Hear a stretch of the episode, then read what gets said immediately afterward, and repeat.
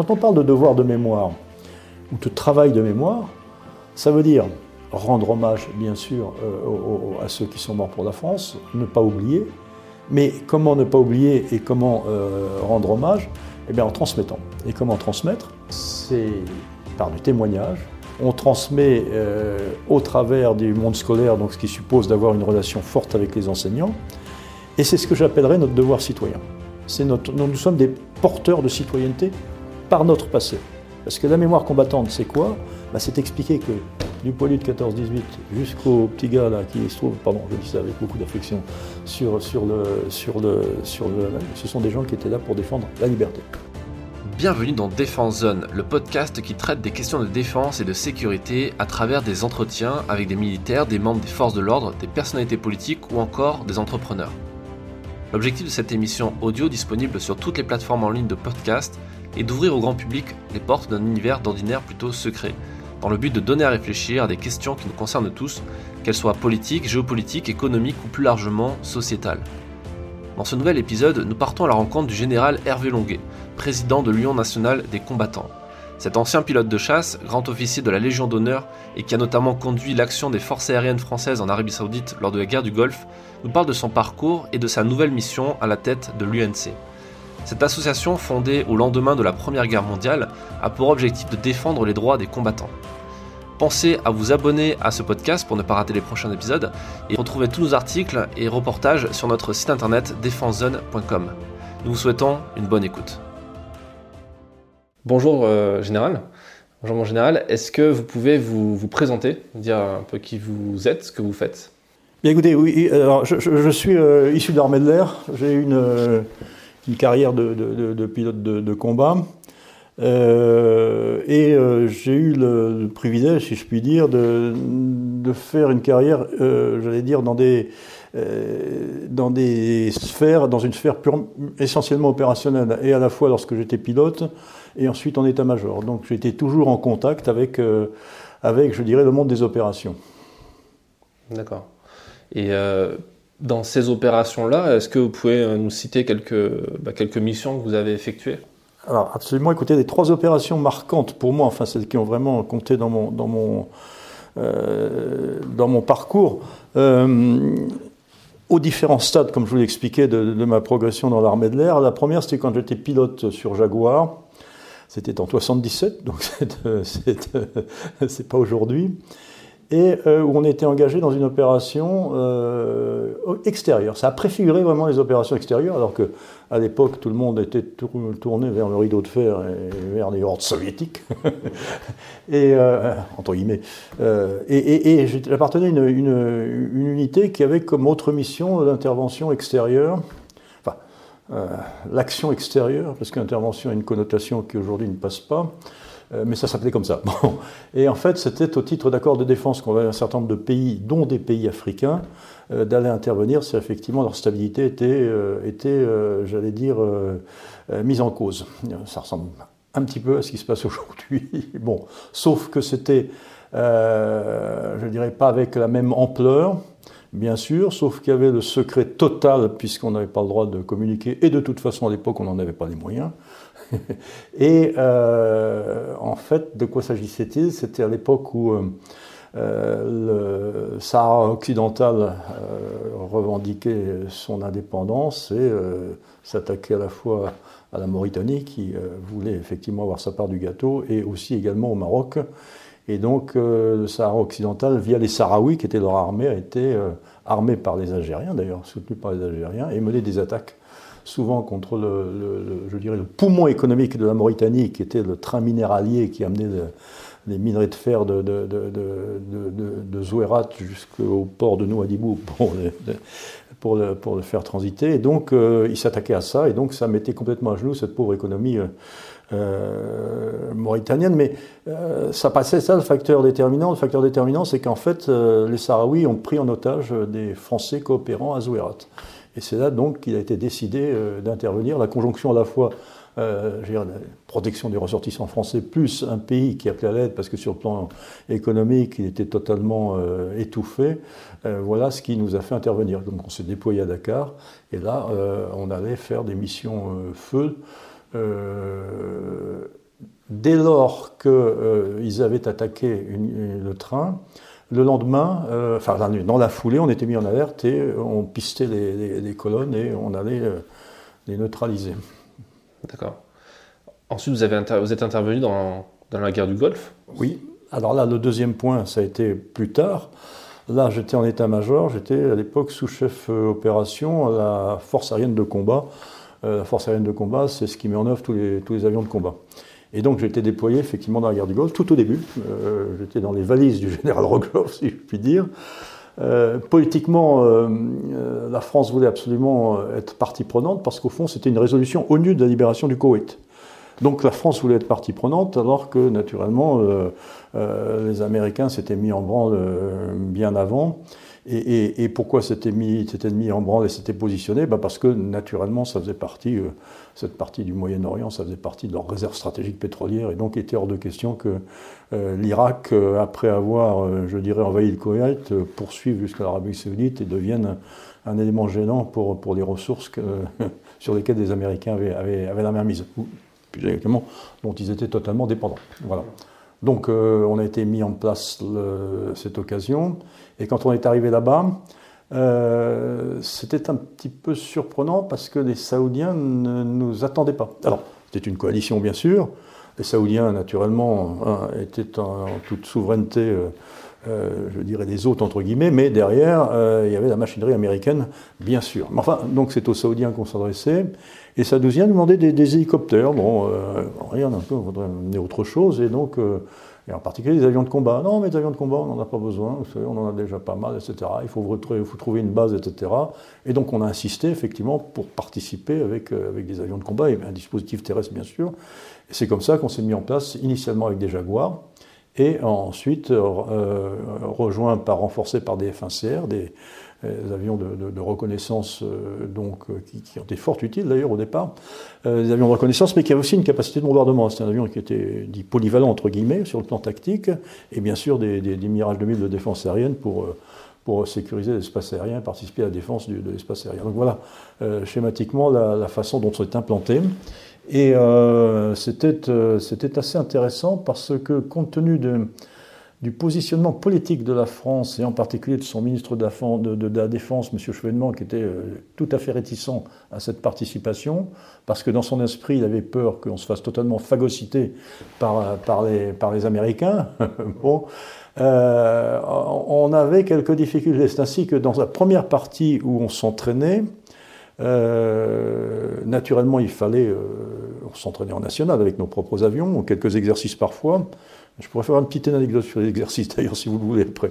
Quelques exercices euh, parfois, mais en général, on s'entraînait. En fait, il y avait ce qu'on appelle un ATO, Air Task Order. C'est-à-dire, grosso modo, c'est une fiche dans laquelle on vous dit, on vous dit, bah, tiens, vous aurez tel créneau à telle heure, tel, tel endroit, etc. C'est pour, grosso modo, coordonner les activités aériennes. Mais en parallèle, euh, les Alliés, les Américains, euh, travaillaient sur ce qu'on appelle un théotemps de guerre. C'est-à-dire qu'en permanence, ils étaient en train de réfléchir hein, à, un engagement euh, aérien si par hasard, effectivement, il le fallait, hein, sur, sur claquement de doigts. Donc ils avaient tout ce travail suivant en parallèle l'entraînement, et derrière, la nuit, ça travaillait sur identification des objectifs, etc. De toute façon, ce que si par hasard, il fallait y aller, boum, on appuie sur le bouton, tout était prêt. Voilà. Et nous, il était absolument hors de question, hors de question politiquement, qu'on euh, on, s'intègre dans cette notion de, préparation d'une opération éventuelle. Donc, euh, résultat, bah, c'était pas forcément simple parce que moi je m'occupais de la planification des missions et à chaque fois que je descendais dans l'antre de la préparation de mission, euh, de la planification, bah, j'avais pas de badge permanent contrairement à tout le monde, compte tenu de la spécificité de notre, position, et euh, j'étais obligé de chercher un homologue qui systématiquement me donnait un badge quotidien. Voilà. Donc c'était pas forcément très confortable. En fait, je pense qu'il y avait une, je ne jette pas la pierre au ministre de la Défense qui avait ses, convictions, M. Chevènement. Bon, euh, euh, c'est un patriote. Je, dis simplement que sa vision n'était pas du tout adaptée au théâtre, parce qu'on peut garder sa souveraineté et son indépendance, entre guillemets, mais il y a une nécessité de coordination. Or, pour lui, coordination était égale à phagocytage par les Américains. Voilà. C'est toujours, on ne va pas entrer dans le détail, mais c'est un petit peu toujours la, logique de l'OTAN aujourd'hui qui est, euh, qui très phagocytée par les Américains et quand le dispositif français, allemand ou autre se, rentre à l'intérieur, toujours un peu compliqué de. oui, mais non, c'est pas. Alors, effectivement, parce que les, Américains ont toute une logistique et en particulier j'allais dire, une capacité de, dans les transmissions et dans tout soutien logistique est extraordinaire. C'est en ça que, effectivement, ils sont forts. Par exemple, tout ce qui est euh, dans l'OTAN, je dirais tout ce qui est soutien, entre guillemets, transmission, c'est pratiquement américain. Bon, euh, c'est un petit peu notre fragilité. Donc, si on se déploie, on se déploie avec nos fusils, mais derrière, il faut quand même qu'il y ait un soutien. Donc, c'était un, petit peu, je dirais, la force des Américains. Moi, quand je suis arrivé, que je suis rentré dans leur... Alors, il y avait sept organismes de planification qui étaient au sous-sol de l'état-major, et il y avait ce qu'ils appelaient la bubble qui est le centre opération, qui était vous savez, une espèce d'immense stand gonflable, avec, euh, avec la bagatelle de 1200 personnes dedans, et avec un suivi instantané de ce qui se passait sur un grand écran radar, hein, et puis euh, des pupitres derrière où vous aviez euh, chaque représentant de, de, pays qui était là et qui suivait l'activité aérienne. Et naturellement, des, responsables de commandement qui, qui étaient présents. Donc on, on a complètement changé d'échelle. On est passé de, de l'artisanat à l'hypermarché. Mais là, la, position française à ce moment-là, c'était de soutenir la coalition et d'être là au cas où, en fait. Alors la position française, c'était d'être présent parce qu'il y avait une résolution ONU, donc internationale, donc la France, en tant que pays souverain, participait, mais dans les termes stricto sensu de cette, de, de cette résolution, qui était la libération du Koweït, point barre. Alors, je reviens à mon exercice. Un jour, on s'entraînait donc nous entre nous. Bon, et il y a un exercice majeur qui se fait. Et pendant cet exercice majeur, il y avait effectivement pendant trois jours hein, euh, l'espace aérien, et, enfin tout, l'ensemble, si vous voulez, du théâtre d'entraînement, c'est-à-dire l'Arabie Saoudite en l'occurrence, était euh, gelé au profit de cet exercice. C'est-à-dire soit on y participait, soit pendant trois jours on restait à terre. Et, et, et on ne volait pas. Bon. Euh, et moi je m'étais dit, c'est assez intéressant parce que on, va pouvoir sortir de, notre quotidien entre nous et avoir un, support d'un exercice global hein, euh, qui est intéressant parce qu'on rentre dans la machinerie, euh, si vous voulez, avec euh, la globalité du, fonctionnement d'une opération aérienne, ce qui était intéressant. Bon, on changeait de portage. Et j'avais bien dit à nos camarades euh, américains, écoutez, nous on participe, mais attendez, on participe parce que ça nous apporte un cadre de soutien technique, entre guillemets, hein, réalité, mais on ne participe pas du tout à la finalité euh, j'allais dire, euh, de la tonalité d'exercice. Nous, on l'utilise parce que pour nous, c'est une mais on n'est pas du tout, si vous voulez, ça ne veut pas dire qu'on adhère hein, et qu'on cautionne la finale d'exercice. Vous voyez ce que je veux dire? Bon, bon l'objectif. Donc, ok, et donc, très bien, on participe, c'est extrêmement intéressant. Et où, patatras on voit un beau colonel des Marines qui s'occupait de communication, qui débarque sur CNN et qui dit Ah bah, les Français ont participé à cet exercice, on trouve ça très très bien parce qu'il il semblerait qu'il y ait une ambiguïté sur votre position. Euh, position française, et là, ça montre qu'ils sont complètement avec nous. Naturellement, tout ça est remonté euh, au lieu, et bon, euh, je suis rentré dans ma chambre, et j'ai commencé à faire mes valises. bon. Et puis pas du tout, pas du tout, parce que en fait, euh, autant c'était une colère qui venait du ministre de, la Défense parce qu'il voyait ça comme un signe d'allégeance, autant euh, à l'autre niveau, je l'ai appris par la suite, hein, c'est-à-dire au niveau du président, hein, euh, qui était le président Mitterrand avec son chef d'état-major particulier, l'amiral Langsade, autant là, ils se sont dit non, bah, finalement, c'est un signe qu'on montre, qu'on sort un petit peu de notre isolement, ça veut pas dire que c'est un signe. Donc, ouf, j'ai redéfait mes valises et je me suis réinstallé, donc un peu tranquille. Bon. Euh, voilà un petit peu l'ambiance de, l'entraînement. Euh, au niveau de la planification, en fait, il y avait, quand je rentrais là-dedans, il y avait deux entités. Il y avait le, ce qu'on appelle le KTO, le Kuwait Theater Operation, c'est-à-dire faire des opérations sur le Koweït, et il y avait une autre entité très discrète qui s'appelait le Black Hole, qui porte bien son nom, dans lequel il y avait des Américains, des Anglais, et qui, eux, réfléchissaient à une stratégie, je dirais, plus avancée, en, matière, si vous voulez, d'attaque dans la profondeur, en Irak. Ce qui, nous, n'était pas notre cas, puisque nous, c'était écrit Koweït terminé, circulé, il n'y a plus rien à voir. Bon, ok. Donc voilà, on est l'esprit dans lequel c'était, et puis ça se déclenche. Et, donc on y va. Euh, la première mission, les premières missions où on utilisait notre concept d'emploi qui était adapté à la, à Centre-Europe, qui était très basse altitude, très grande vitesse, pour, éviter les, je dirais les, artilleries et tout ce qui était missiles. et d'ailleurs pour lequel c'était la difficulté, nos systèmes d'armes étaient dimensionnés, c'est-à-dire qu'ils étaient conçus pour faire tirer des munitions, entre guillemets, entre bassitude et entre vitesse. Et là, donc, première mission, bien allumée. Hein, D'ailleurs, vous savez, on a un avion qui est rentré, on ne sait pas comment. Les, Anglais aussi, qui utilisaient le même mode d'action, ont été aussi allumés. Et en fait, euh, on est rebasculé, si vous voulez, finalement, à, la, moyenne altitude, c'est à 6000 mètres, euh, là où effectivement on sortait des, euh, je dirais, du, du, risque de, du risque de missiles, en tout cas où on était protégé par des, des, des avions américains qui effectivement détectaient, neutralisaient et tiraient euh, les systèmes d'armes euh, solaires. Donc on a changé de portage, sauf que effectivement notre, notre, nos systèmes d'armes n'étaient pas habitués au, au, tir en haute altitude, donc on était obligé d'avoir recours à, des, à un bricolage, bon, comme d'habitude, c'est, dire, c'est le génie français, enfin, pas du col, où effectivement on se mettait dans une position, on réduisait les gaz, on mettait le point et on on, a réussi, mais ça nous a permis de, j'allais dire, de, ça nous a permis de, bah, d'être efficace et de, se sortir de, cette menace euh, qui nous avait fortement euh, contrariés. bon. Alors voilà, donc après, euh, les opérations, bah, je vais passer rapidement dessus parce qu'on sait, on sait ce que c'est, c'est quatre semaines de, euh, je dire, d'offensive aérienne et une semaine d'offensive de, terrestre, euh, parce que le terrain avait été déployé. Quelle tactique utilisaient les Américains? Bah, C'est ce que j'appellerais l'overkilling, hein, c'est le rouleau compresseur. C'est-à-dire qu'on passe trois ou quatre fois sur le même objectif et on le laminait pour être sûr. Au début, nous, on était limité au théâtre euh. Euh, il a fallu que je me batte pour dire, mais attendez, c'est bon, euh, le Koweït, en trois jours, il était vitrifié, etc. Donc, il faudrait peut-être aller ailleurs. La vraie menace, elle est en Irak.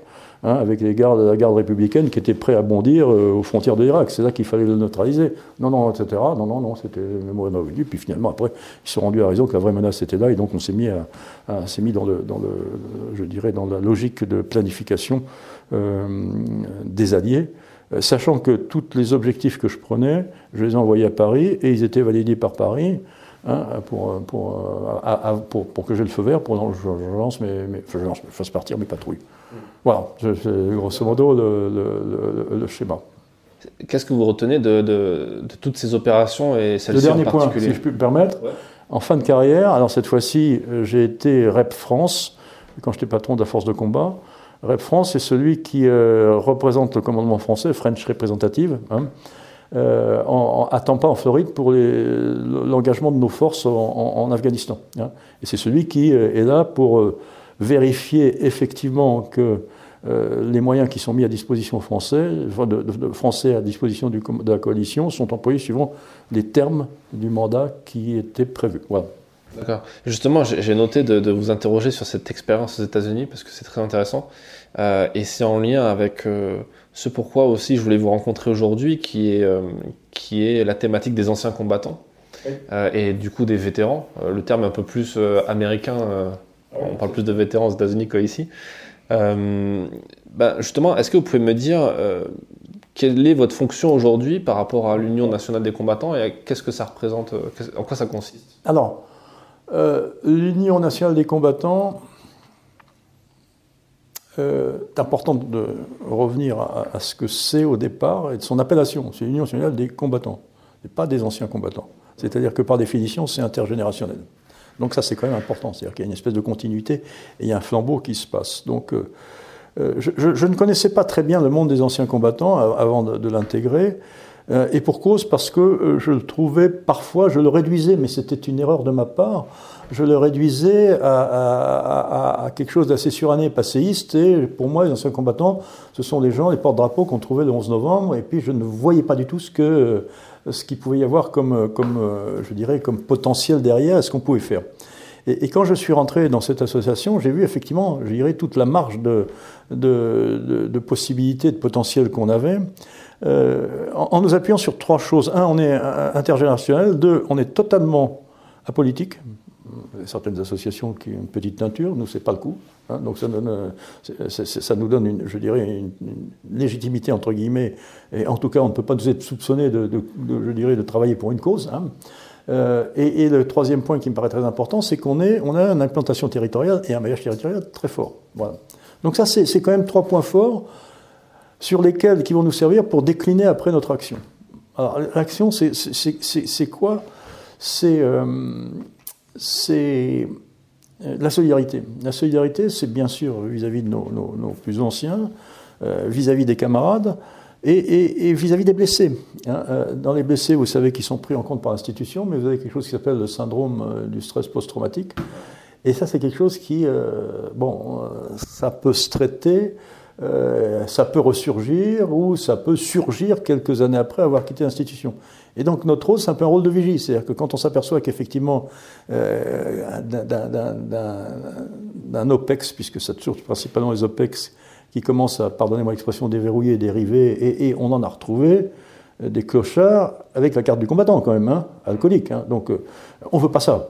Donc je dirais que cette espèce d'implantation territoriale euh, nous, nous, nous, nous permet d'avoir une vision et d'avoir des écrans radars qui permettent de détecter éventuellement euh, les gens avant que, avec ces, gens-là, avant que euh, ces victimes-là, entre guillemets, ces blessés, parce que ce sont des blessés, avant que ça n'aille plus loin et, et, de leur tendre la main. Avec quels moyens?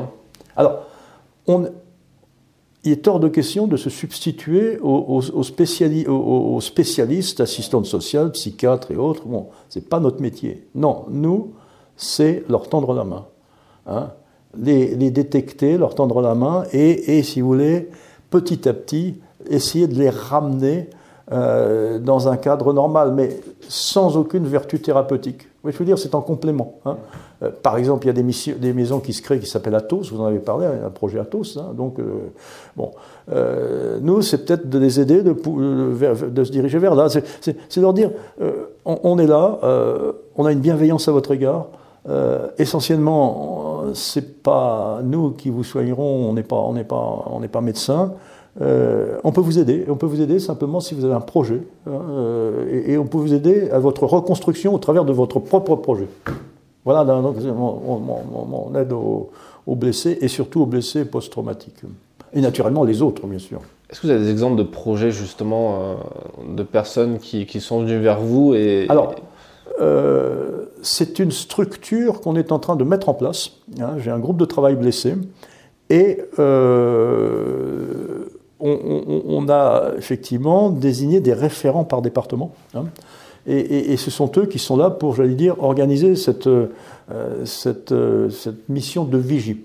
Donc oui, on a déjà récupéré euh, des gens en, situation de dérive extrême, pour être très pudique. D'accord. Et sur, donc après, vous les mettez en relation avec les services de l'institution. On, essaie de les récupérer. Après, euh, je veux dire, c'est pas un travail facile. Hein. C'est pas un travail facile. Mais on se dit peut-être qu'on doit être un, trait d'union entre guillemets qui permette de ramener, ramener ces, ces, blessés là dans, un système normal. Il y aura peut-être un échec. Hein. C'est pas grave. Il faut tenter. On peut pas, si vous voulez faire, euh, faire preuve de résignation. Non, on a, on a, il faut y aller.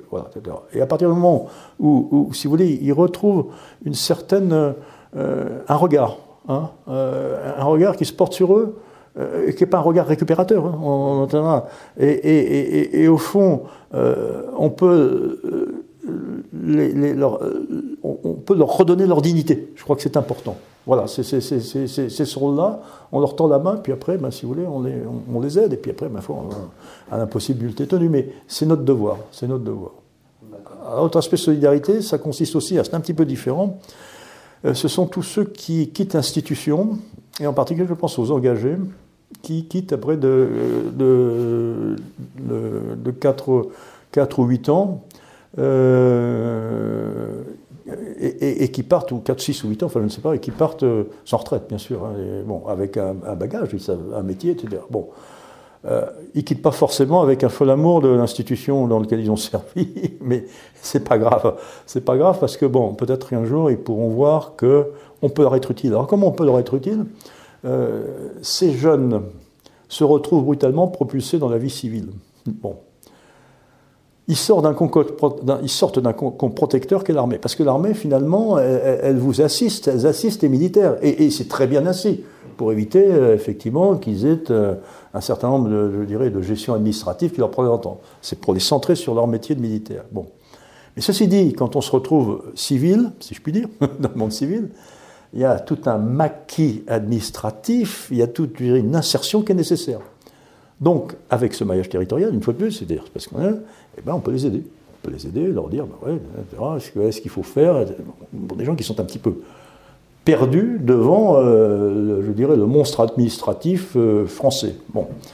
On peut les aider aussi à, la reconversion. Alors, une fois de plus, comme je l'ai dit à plusieurs reprises, on ne se met pas en concurrence avec les structures existantes. On ne se met pas du tout en concurrence avec euh, euh, Défense Mobilité, je crois, dont la durée d'action est de 3 ans. Hein, peut être 3 ans, et les gens sortent des écrans. Bon.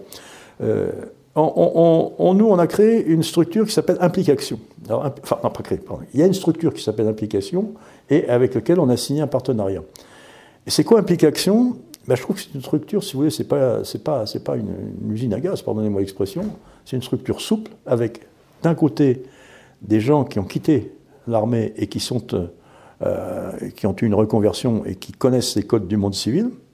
Et de l'autre côté, vous avez euh, ceux qui effectivement rentrent dans le monde civil et cherchent un, métier. Et donc, c'est un espèce de coaching qui se fait hein, euh, pour permettre à, celui qui cherche un travail bah, de construire son projet, parce qu'il faut impérativement que le projet soit construit, mais éclairé par euh, un ancien militaire, donc qui connaît un petit peu le mode de fonctionnement des militaires, et puis qui en même temps connaît très bien le mode de fonctionnement civil, et pour lui dire, l'aider à aller dans ce, dans ce, si vous voulez, de, dans cette insertion et, et, avec succès. Voilà, donc c'est une, c'est une. Alors une fois plus, je reviens toujours à un truc récurrent, maillage territorial.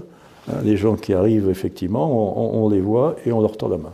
Voilà, si vous voulez, cette, cette notion de solidarité. Et ça, vous l'avez dit, ça se fait au niveau de toutes les générations. Parce que quand on a en tête, quand on parle d'anciens combattants, on a, bah, comme vous dites, on a l'image de, personnes euh, plutôt âgées qui sont dans les cérémonies. Et qui, Absolument. Mais euh, moi, je suis en train d'essayer de relancer un petit peu notre, notre dynamique. Hein. On a un projet, un groupe de travail à venir. Euh, l'avantage de ces gens qui ont un certain âge, c'est qu'ils font partie du paysage. Hein. Donc ils connaissent parfaitement, le, je dirais, leur, leur, environnement. Donc ça, c'est une force. C'est une force. Voilà. Et cette nouvelle, euh, la dernière génération, j'ai vu sur, votre site internet en faisant des recherches, vous parlez de quatrième génération. Oui. Euh, à quoi ça correspond exactement? Alors, on, est, et c'est un petit peu, je dirais, le challenge en même temps, euh, et le défi, c'est que on est sur des générations qui psychologiquement et sociologiquement sont tout à fait différentes je dirais, les, les, quatre enfin, les trois premières générations, c'est-à-dire 14-18, euh, il n'y en a plus. 39-40, il y en a très peu, l'Indochine et l'Algérie. Euh, bon, si on regarde, si on analyse euh, ce qu'ils ont fait, j'appelle moi ça unité de temps, de lieu et d'action. Alors je vais, je vais m'expliquer très rapidement. C'est des guerres qui ont duré pour horrible qu'elle puisse être, hein, qu'elle puisse avoir été, je pense à, 14-18, mais qui ont duré un temps déterminé. Après, la guerre a été finie. Ça, c'est ce que j'appelle l'unité de temps. Euh, l'unité d'action, c'est quoi? Ben, Il s'agissait effectivement de défendre la France. Hein. et, l'unité de lieu, ben, c'était la France. Bon, ok. Même chose, 39-40. Limité dans le temps, la France. Même chose en Indochine, même si c'était un corps expérimentaire, c'était l'Empire français. Même chose, d'une certaine façon, en Algérie. Je ne parle pas de jugement de politique, euh, mais c'était un département français et on, allait le défendre. Bon. Deuxième point important, armée de conscription. Des appelés, sauf en, Indochine, mais c'est un cas particulier. Donc vous voyez, on se retrouve maintenant avec une nouvelle génération qui euh, sont des engagés, qui sont remarquablement protégés par l'institution, parce que ces, associations d'anciens combattants, c'était pour défendre des droits, si vous voulez, parce qu'il y avait un, État qui était en total, euh, je dirais, impérissif vis-à-vis des, des, droits que, que, revendiquaient, mais plus que revendiquaient, les droits, les devoirs du pays vis-à-vis d'eux. Donc ils étaient là pour porter effectivement des, certains, j'aime pas le terme, un certain nombre d'ententes, parce qu'ils étaient totalement négligés. Bon, maintenant, c'est plus le cas. Mais on euh, rappelle que le militaire a eu le droit de vote après les femmes, ça, oui. par exemple. bon, mais je, reviens, je reviens à, à, à, cette jeune génération des engagés. Bon, pas du tout sur un théâtre euh, national, entre termes, donc euh, l'unité d'action, n'est pas, le lieu, l'unité de lieu, pardon, qu'elle n'est pas là. L'unité d'action non plus. Hein. C'est le Sahel, c'est euh, l'Afghanistan, c'est euh, le Kosovo, etc.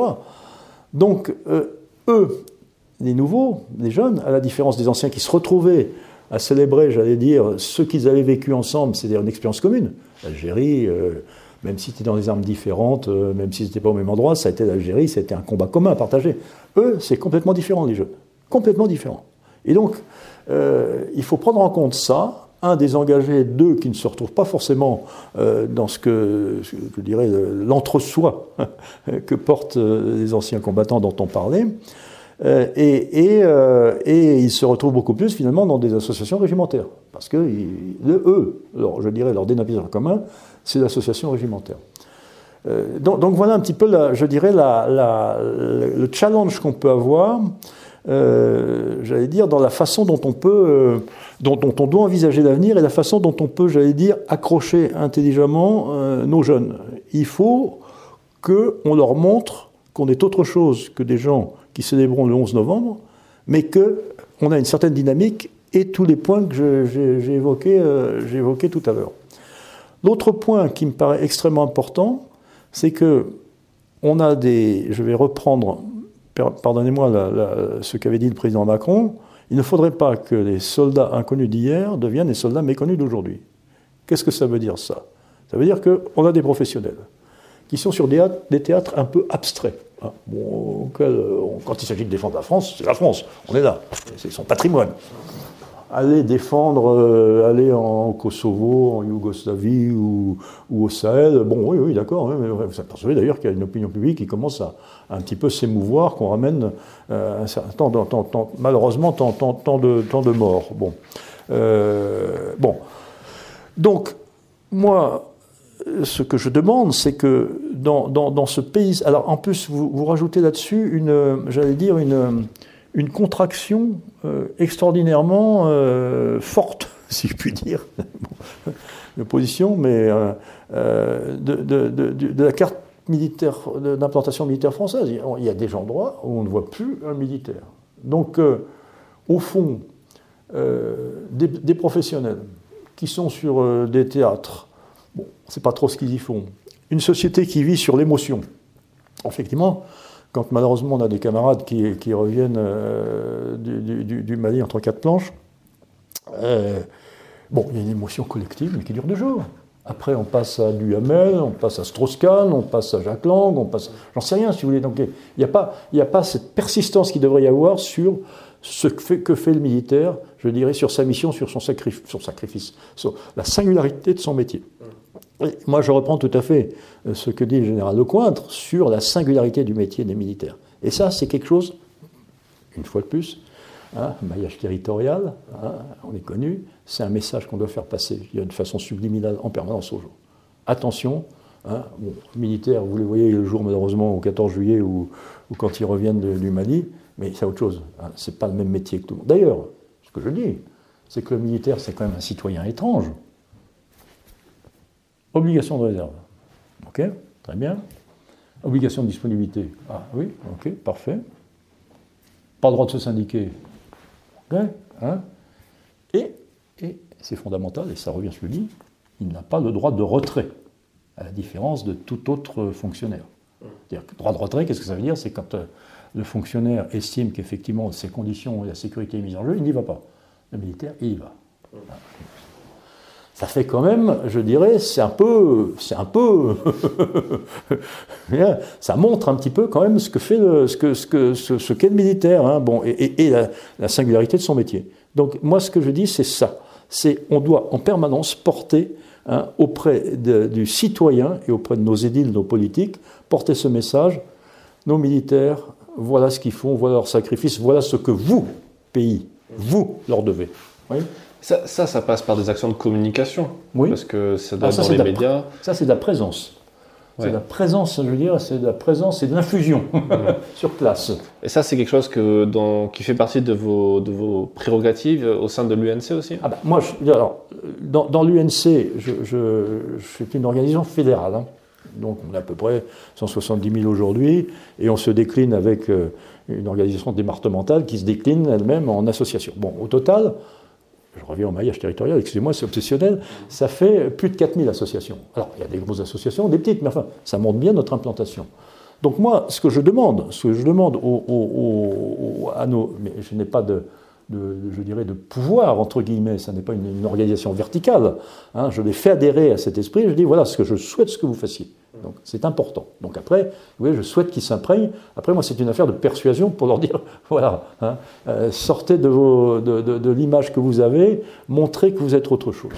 Il y a un secrétaire d'État aux, affaires des anciens combattants. Il y a un ministre délégué à la mémoire et aux anciens combattants. Oui, tout à fait.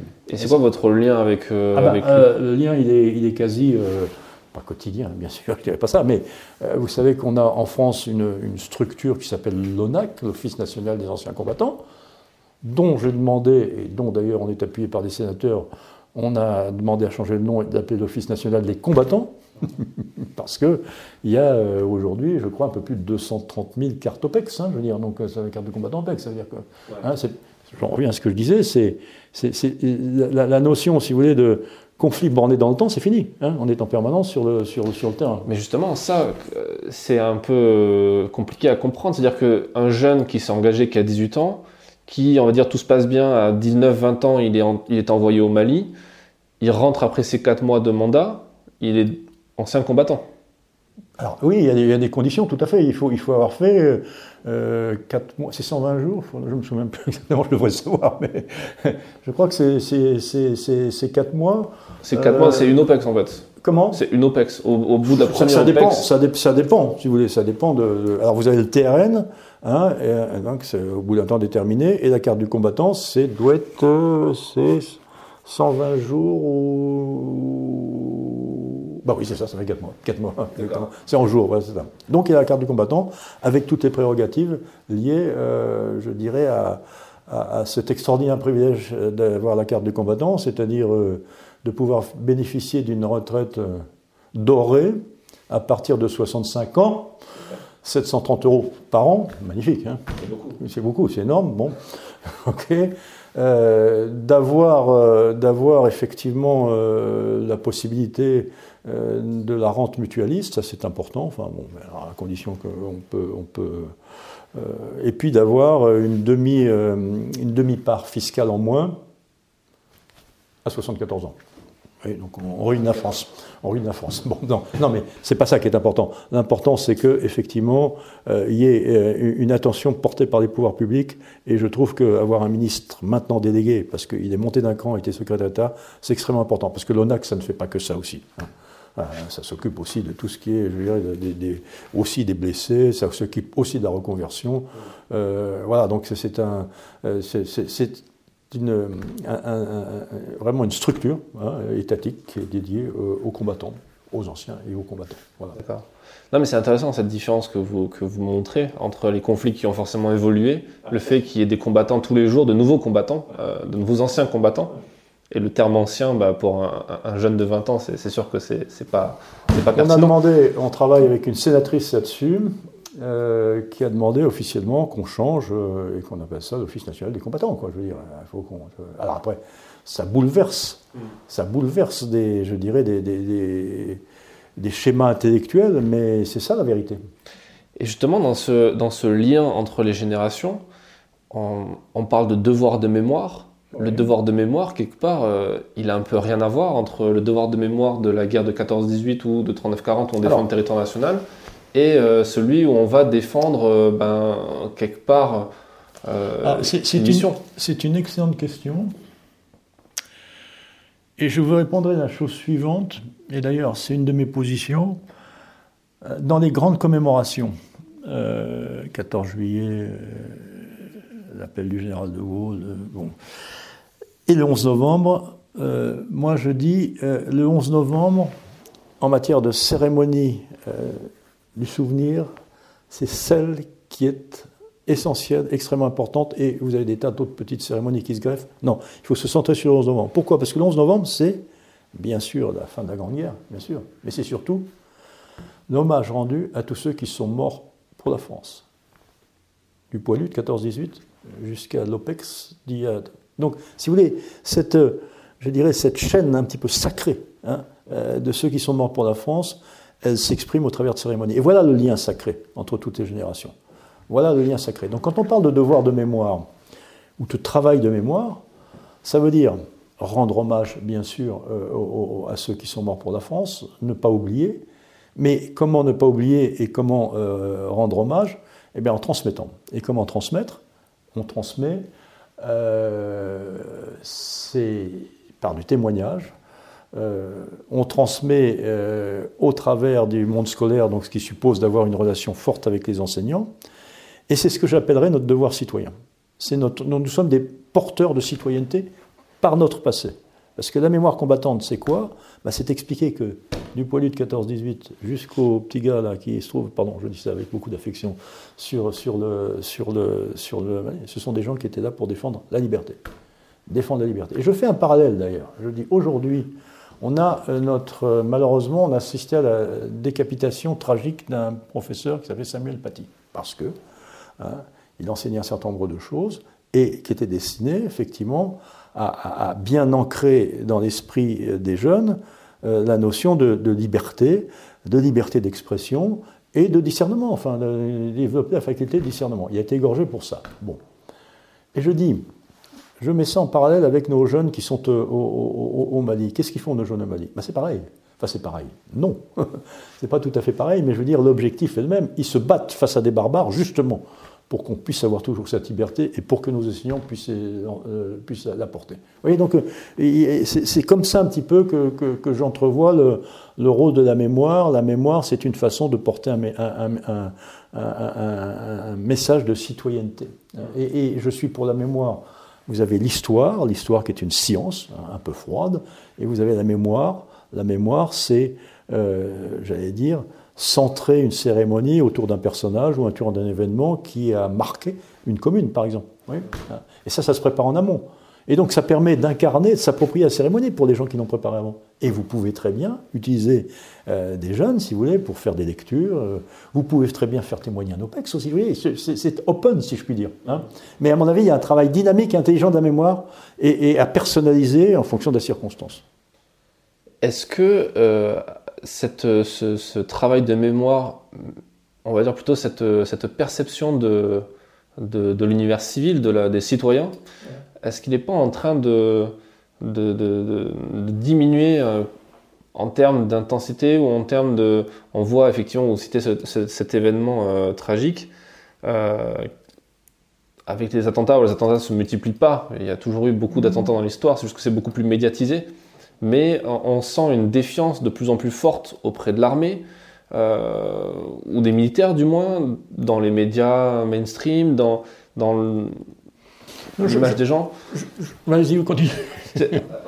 je dirais pas ça, je dirais, je dirais que la défiance qu'il y a, euh, c'est pas du tout, par exemple, la défiance qu'il peut y avoir vis-à-vis de la police, hein, justement d'ailleurs. Hein. Bon, euh, non, euh, les militaires, on les aime bien. seulement, on a tendance un petit peu à les oublier. Et la défiance dont vous parlez, c'est pas tellement euh, vis-à-vis des, militaires, c'est vis-à-vis de l'emploi qu'on en fait. Donc c'est une défiance politique, c'est pas une défiance pour ceux qui sont sur le théâtre et euh, qui risquent leur vie. Oui, je veux dire. Donc, euh, Je vois, après, tout le monde ne fait pas forcément le lien entre le militaire et son emploi. Ah, je crois qu'aujourd'hui, quand même, à mon avis, ça a bien changé. Ça a bien changé. Je pense que, entre guillemets, l'armée a, une, une, image assez positive. D'ailleurs, je crois que tous les sondages qui sont faits donnent quand même une image positive. Euh, mais euh, mais euh, le problème, c'est que cette image, euh, c'est les zappings, quoi, je veux dire. Donc, euh, et, et, cette image où on voit effectivement des militaires. 14 juillet, ça reste toujours, je dirais, une cérémonie très forte. Mais je crois que, si vous voulez, nous, notre job, c'est justement d'entretenir, si vous voulez. Donc, que ce soit pas une, un truc sur lequel on, on zappe, et puis ensuite, c'est d'entretenir, c'est-à-dire de mettre de la persistance, vous voyez. voilà. Mais voilà ce que font les militaires. Voilà, voilà leur métier. Voilà ce qu'ils font. Ils sont là au service, hein, et vous avez, vous citoyens, un devoir compte tenu, j'allais dire, du sacrifice, entre guillemets, euh, euh, qu'ils font. Quand, euh, je voulais qu'on aille sur le, terrain des États-Unis que vous connaissez bien pour les raisons que vous avez expliquées. Et le fait que, par exemple, aux États-Unis, il y a un truc qui frappe quand on, quand on va, quand on va dans, des, dans des coins où il y a des bases militaires, des Marines ou de l'US Army ou ailleurs, on voit qu'il y a un sentiment très fort de, de un amour presque du vétéran, du soldat qui s'est battu, pour la démocratie, pour la liberté, comme vous le dites. Comment on l'explique et pourquoi on n'a pas ça en France? Alors, parce qu'on est un vieux pays. Euh, peux les Américains, ils sont très très contradictoires quand même, parce que euh, moi, quand j'étais aux États-Unis, il n'y a pas eu un truc auquel j'ai assisté, euh, un match de baseball ou j'en sais rien, sans qu'à chaque fois il y ait l'hymne américain, et l'hymne américain, tout le monde met la main sur, sur le cœur, si vous voulez. Donc, le drapeau américain, c'est quand même quelque chose de fort. Alors, euh, quand vous dites euh, effectivement euh, le sentiment pro-américain, je veux dire favorable aux militaires, oui, c'est vrai. il y a eu quand même dans les années 74 de fortes contestations sur, sur, sur le Vietnam. Hein. donc, bon, alors, c'est plus une contestation politique, mais oui, non, non, je pense que, mais ça, c'est dans, dans le, je dirais, c'est dans l'esprit américain. Hein. Euh, c'est l'Américain, c'est le citoyen qui défend ses, valeurs et qui les défend au travers de sa démocratie, au travers de, au, travers de, l'armée. Euh, c'est complètement différent. On est dans un portage différent. Euh, nous, nous avons, nous, nous, nos anciens combattants, on nous sommes soutenus par, par l'État, hein, donc un organisme étatique. Euh, les Américains, effectivement, ils sont plus en tant que, on parle l'administration, anciens combattants, mais il y a tout un, autour, il y a tout un mécénat. Hein, et toutes les opérations, comme d'ailleurs, comme d'ailleurs les Anglais, hein, c'est la même chose, Hein, c'est du, charity business, comme on dit. Et je peux vous assurer que là, véritablement, effectivement, toutes ces associations sont très riches. Sont très riches parce ne vivent pas sur la cotisation de leurs adhérents uniquement, hein, mais elles vivent, si vous voulez, sur tout ce que peuvent leur donner des, mécènes, euh, des gens qui les, supportent. Bon, c'est complètement différent. complètement différent. Mais regardez, les Anglais, la British Legion, tout à fait différent. Vous, vous savez que nous, on a le bleuet. Le bleuet, qui est bleu comme son nom l'indique. Pourquoi je dis ça? Ça a son importance, mine de rien. C'est un détail, mais qui a son importance.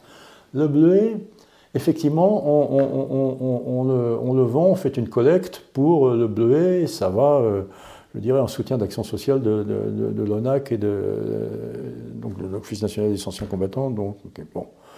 Euh, les Américains, les Anglais, ils ont la même chose, ça s'appelle le poppy. C'est ce petit coquelicot rouge. Mhm. C'est leur bleuet à eux, la même chose organisé par du charity business, entre guillemets. Donc, euh, pas par un office national, etc. Euh, nous, on a dû faire au mieux l'existence du bleuet au moment de la, célébration du centenaire de la guerre. Euh, le, le, a dû rapporter, je crois, 2 millions d'euros. Bon, bon, après, naturellement, quand on a passé, si vous voulez, le, l'émotion de centenaire étant passée, bon, euh, les collectes, en plus avec le, aujourd'hui le problème du confinement, euh, autant dire qu'elles sont descendues à l'étiage. Bon, les poppies des, British, là, hein 50 millions d'euros par an. Ouais, c'est pas le même business. Eh oui, dans ce pas le même business, ça veut dire que l'esprit est complètement différent. Hmm. Oui, parce qu'il y a plus cette ouverture aussi au privé peut-être. Et euh, bah, ça tient à une relation qui est tout à fait différente entre le. Si vous voulez, c'est la France étatique. Hein. La France étatique, on a des militaires, c'est l'État qui s'en occupe. Donc, puisque c'est l'État qui s'en occupe, euh, on n'a pas à s'en occuper. Euh, chez les anglo-saxons, c'est pas du tout la même chose. juste un dernier mot sur la, question de, du recrutement. Alors, ça peut paraître bizarre de vous parler de recrutement à, vous. Pour nous oui, non, non, pour, pour le jeune qui s'engage dans l'armée. Ah Parce qu'au final, vous êtes plutôt en bout de chaîne. Euh, mais au final, comme vous l'avez souligné, c'est le début de la chaîne est très important aussi, parce que si le jeune qui s'engage n'a pas, euh, ne serait-ce que connaissance que vous existez, vos missions, etc., ça va être compliqué d'arriver à le récupérer en bout de chaîne. Est-ce que vous faites des actions en particulier à ce niveau-là? Au niveau du recrutement, au niveau de, des jeunes qui s'engagent quand ils font leur classe ou... Alors, euh, on, je demandais à ce que si on, on le peut, on intervienne dans le SNU. Euh, après, ce sont des initiatives, j'allais dire, euh, assez locales. Alors déjà, ce que j'évoquais, quand vous portez la mémoire, entre guillemets, comme, j'allais dire, élément fort de la citoyenneté, et quand vous allez, j'allais dire, témoigner, entre guillemets, auprès des, jeunes, Là, ça leur donne une idée sur ce que peut être effectivement euh, la mission d'un militaire. Oui, donc ça, on leur ouvre un univers euh, qui leur sort de leur, Game Boy ou de leur machin comme ça, si vous voulez. Bon, euh, ça, c'est sûr. ensuite, on a des initiatives locales qui sont assez intéressantes, en particulier au travers du drapeau. les porte-drapeaux, on les évoquait, et donc dans certains départements, on a créé effectivement, j'allais dire, une une mission qui s'occupe des porte-drapeaux des jeunes, si vous voulez, et qui les amène à, je dirais, à, toute la symbolique du drapeau. Il y a, il y a, il y a, des, des, cours de défense, si vous voulez, c'est-à-dire que on accroche les jeunes hein, euh, à, la citoyenneté et à la, au travers de la citoyenneté à la défense. Et donc, in fine, euh, effectivement, à ce que peut être le rôle du militaire là-dedans. Mais on n'a pas de, je dirais stricto sensu, on n'est pas agence de recrutement. je, me doute. Euh, dernière question, euh, si, si, devait y en avoir un, quel serait le conseil que vous donneriez à, pas forcément peut-être un jeune qui veut s'engager, mais un jeune combattant euh, de cette génération, de cette quatrième génération? Cinquième même. Là, c'est la cinquième maintenant? 14-18, 39-40, Indochine, Algérie. D'accord. Donc la génération du Mali, c'est la cinquième du coup. Oui, enfin, c'est la cinquième. Euh, qu'est-ce, que vous donneriez La dernière génération. La dernière, la dernière génération. Qu'est-ce que vous donneriez euh, comme conseil et qu'est-ce que vous aimeriez que les, gens retiennent de, votre action, de, ce qui est l'esprit euh, peut-être de l'UNC et... Bah, ce que je, qu'ils retiennent, c'est que pendant la période d'activité, donc, ils sont dans une structure militaire mais que euh, le, monde combattant, euh, et en particulier des associations comme les nôtres, euh, c'est véritablement une structure où on partage toutes ces valeurs qu'on a en commun. C'est ça la société. Donc on se retrouve au travers de, ces valeurs combattantes qu'on porte, et, une fois de plus, ça s'inscrit dans le message que je disais, c'est-à-dire que tout ça, c'est vis-à-vis de nos concitoyens de dire ben voilà, voilà ce qu'on fait, voilà ce que, voilà, voilà, c'est ça. Donc une certaine fierté d'avoir partagé des, valeurs et, des valeurs qu'on se reconnaît au travers de ça. Hein. C'est un élément de reconnaissance. Voilà ce que je leur dirais. Au-delà de, de, l'aspect euh, naturellement que j'évoquais, solidarité et autres, qui, a son importance, mais je veux dire, l'esprit. Rejoignez-nous parce que on est solidaire, on est solidaire dans des valeurs qu'on partage. Et on a besoin, je dirais, de, de se nourrir les uns des autres et, et, et de nos expériences réciproques. Parce que on, concourt tous à, une seule et unique mission, qui est euh, défendre euh, les, valeurs de la France. Super, merci beaucoup pour, pour votre temps et tout ce partage d'expérience. Merci d'avoir écouté cet épisode jusqu'à la fin. S'il vous a plu, partagez-le autour de vous et abonnez-vous au podcast pour ne pas rater les prochains. Défense Zone, c'est aussi un magazine en ligne et en papier disponible sur le site internet défense-zone.com. Rendez-vous en description pour plus d'informations. A très vite dans un prochain épisode.